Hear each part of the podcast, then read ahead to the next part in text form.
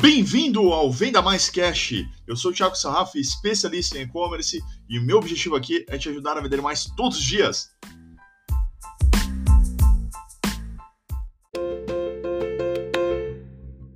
Ele tá? E é o seguinte, nesse episódio aqui do podcast, a gente vai falar o seguinte, ó, subiu o e-commerce. E agora, o que fazer depois de colocar o e-commerce no ar? Quanto tempo ele pode dar resultado? Quanto tempo ele começa a dar resultados e o que analisar para crescer. Então, isso aqui vai ser o tema que a gente vai deliberar aqui com vocês e eu já me aprofundo mais aqui nessas questões. Por que a gente trouxe? Porque muita gente está perguntando sobre resultado e é, numa fase aqui de novos e-commerce. Então, a gente resolveu compilar essas informações e responder todas elas para vocês. Vamos lá?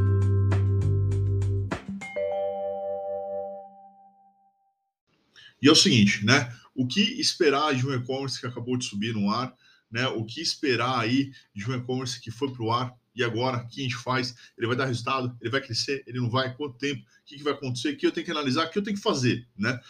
E isso é uma das questões mais comuns aqui que a gente recebe, principalmente dentro da nossa consultoria pontual, de casos relatando assim: Tiago, eu tô com meu e-commerce há quatro meses no ar, não fiz uma venda. Tiago, eu um ano rodando aqui com pouquíssimas vendas e a gente não sabe mais o que fazer.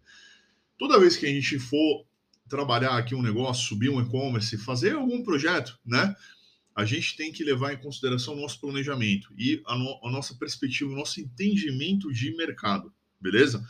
Quando a gente está fazendo esse desenho, a gente entende aqui o mercado que a gente vai atuar, a gente entende o potencial desse mercado, fazendo pesquisas, usando ferramentas como o SEMrush, SimilarWeb, entre outras que a gente já recomendou aqui no canal, e a gente também vai avaliar os nossos concorrentes e entender o potencial de faturamento de cada um, para a gente entender uma perspectiva de potencial de mercado e desenhar esse crescimento ao longo de cinco anos e ele ser gradativo, né? evolutivo, degrau por degrau, degrau por degrau. Óbvio que a gente começando aqui, não tem um histórico, não tem uma marca, está começando do zero, eu acho que o primeiro faturamento ele vai ser mil reais, que mil reais talvez. E aí a gente espera dois mil, três mil, 5 mil, 7 mil, 10 mil, 15, 20, 30, 40, 50, 60, 80, 90, 100, e aí as coisas vão acontecendo, vão crescendo, tá? Então eu não posso ter uma expectativa muito grande ali para começar. E aí o pessoal coloca aqui, Thiago, mas quanto tempo? O que, que eu vou esperar de tempo ali? Normalmente, a gente traz uma informação aqui bem importante, que é a seguinte: a gente tende a ter resultados semelhante ao modelo de franquia, algo em torno de 12 a 24 meses de eu parar de botar dinheiro. Eu não estou falando retorno do capital investido. Eu estou falando parar de botar dinheiro. Então é o seguinte: eu vou comprar uma casa e eu financei essa casa. Só que essa casa eu comprei para alugar. E aí, o que eu estou pagando de financiamento é mais daquilo que eu estou recebendo de aluguel. É como se isso parasse de eu complementar investimento e o valor do aluguel se equiparasse com o valor do financiamento. Então, parei de botar dinheiro, o negócio está existindo, ainda não estou rentabilizando. A partir do momento de eu recuperar meu investimento, é quando o dinheiro do aluguel vai começar a sobrar em cima daquilo que você está pagando. E aí eu estou recuperando o capital investido. Quando a gente fala de recuperação de capital investido, a gente está falando algo em torno de três anos, mais ou menos. Pelo menos, tá?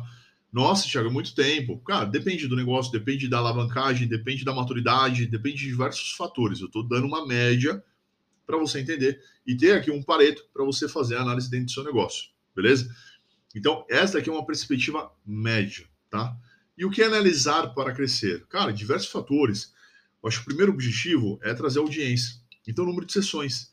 Depois, melhorar a taxa de conversão, investir mais e é, angariando mais clientes, aumentar ali a conversão do carrinho, a gente aumentar o investimento em mídia, a gente aumentar, aumentar a nossa presença digital e você vai criando essas métricas de acompanhamento de crescimento dentro do seu negócio, dentro do seu e-commerce.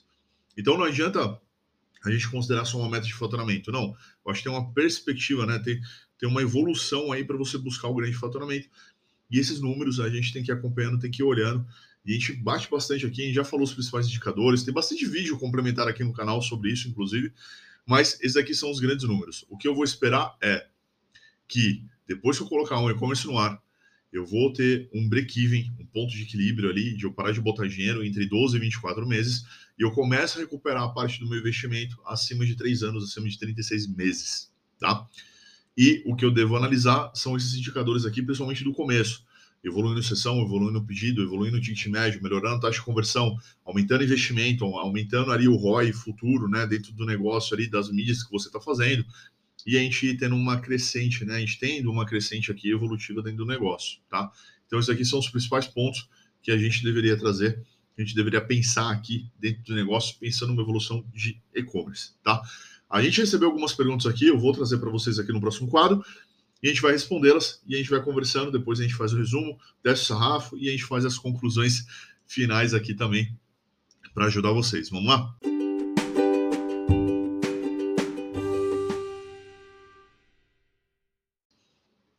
E de pergunta aqui a gente recebeu, Thiago, eu tenho um e-commerce que não vende nada há seis meses, eu estou no caminho certo? Olha, não vender nada em seis meses, algo de errado não está certo. Então, não, não tá. Tem alguma coisa de errado aí, seja posicionamento, produto, precificação, sortimento, mix, profundidade, o próprio site, as configurações, o SEO, a mídia, o investimento. A gente precisa revisitar o seu planejamento e entender. Normalmente, não só um diagnóstico de usabilidade, mas fazer um diagnóstico de planejamento. E eu tenho muita vontade de fazer isso daqui, alguma ação aí coletiva, né? Se você apoia isso, comenta aqui, Thiago, eu quero esse diagnóstico de planejamento aqui.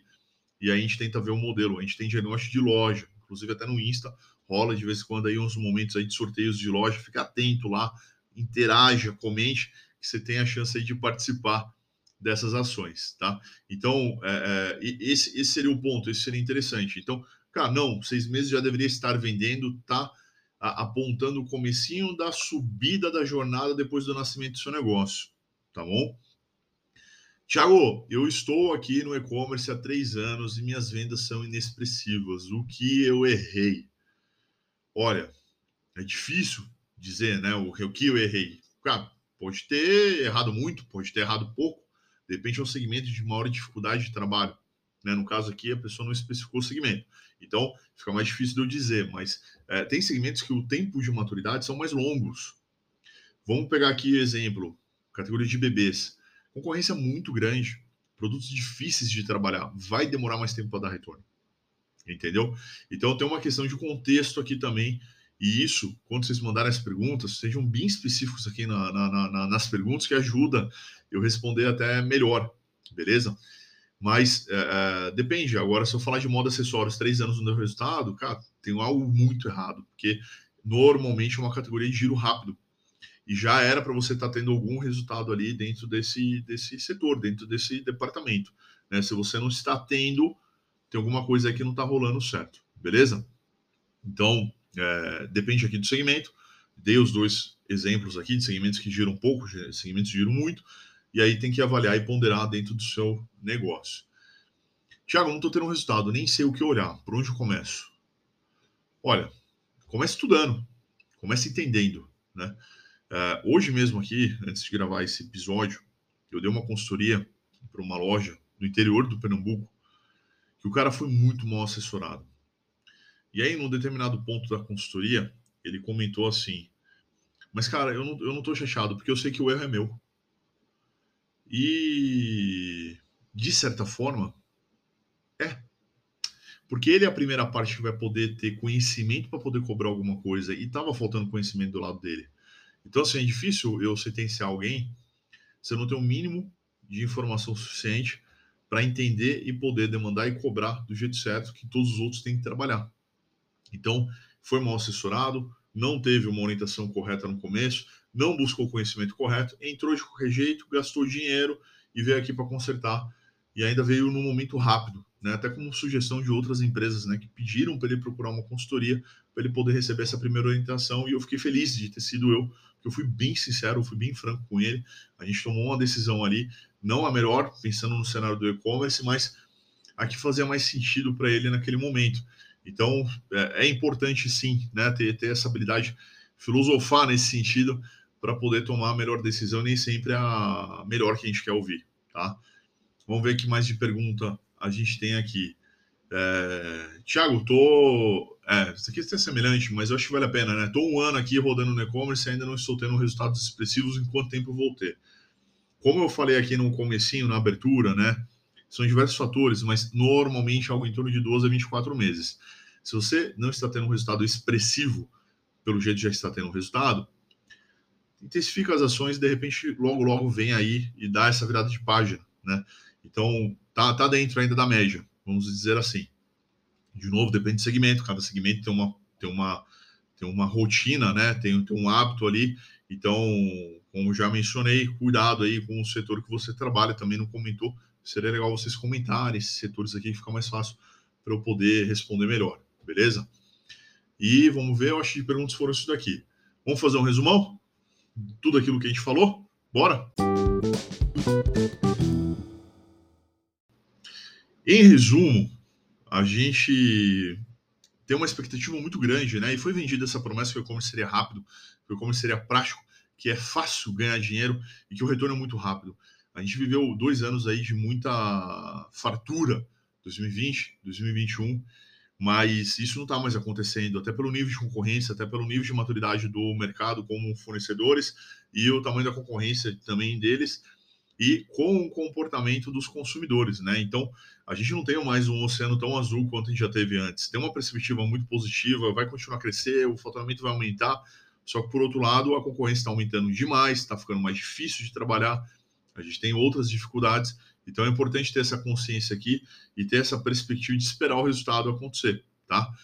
É óbvio, fazendo o seu trabalho, fazendo a sua lição de casa, fazendo o seu dever de casa, fazendo o seu papel para poder potencializar o papel dos demais aqui envolvidos, né?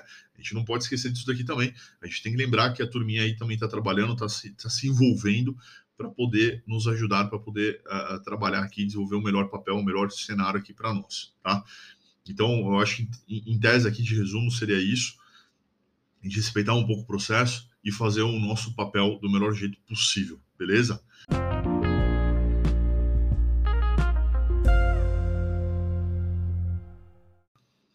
O décimo sarrafo aqui vai para aquela turma que acha que não precisa estudar, que acha que está tudo bem, cara, que é fácil, que não precisa dominar nada. Vai lá chupinha, pega o hackzinho lá, vai dar certo. Cara, não dá, acabou isso daí, não tem mais essa. E se der, voo de galinha, começa, nasce e cai. É isso.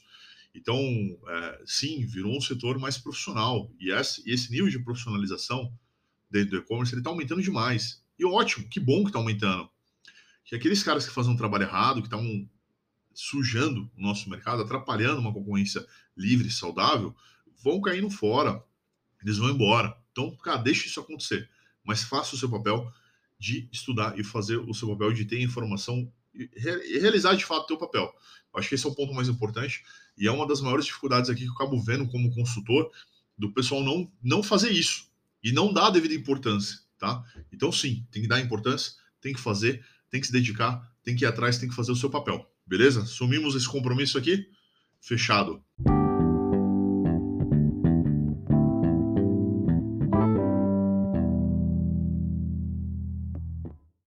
Né, eu vou, vou agradecer aqui todo mundo que está assistindo, dando essa audiência, dando essa moral. Compartilhe esse material com quem merece. Isso ajuda aqui na distribuição do nosso canal.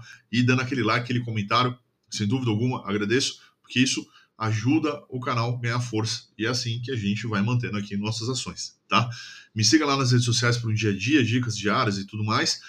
E lembrando que toda segunda-feira tem vídeo novo com um tema novo aqui no canal. E toda sexta-feira tem episódio de podcast com dicas e situações aí da semana que foram acontecendo. Você pode mandar sua sugestão. E também não posso deixar de agradecer todos os nossos parceiros de conteúdo que nos apoiam, que nos chancelam aqui né, fazendo essas ações lá nas redes sociais. Vocês conferem também eles, quem são e todos os seus benefícios que a gente consegue para a nossa base. Beleza? Obrigado. Quero te ver no próximo episódio. Quero que você me escute no próximo podcast. Um abraço, até mais.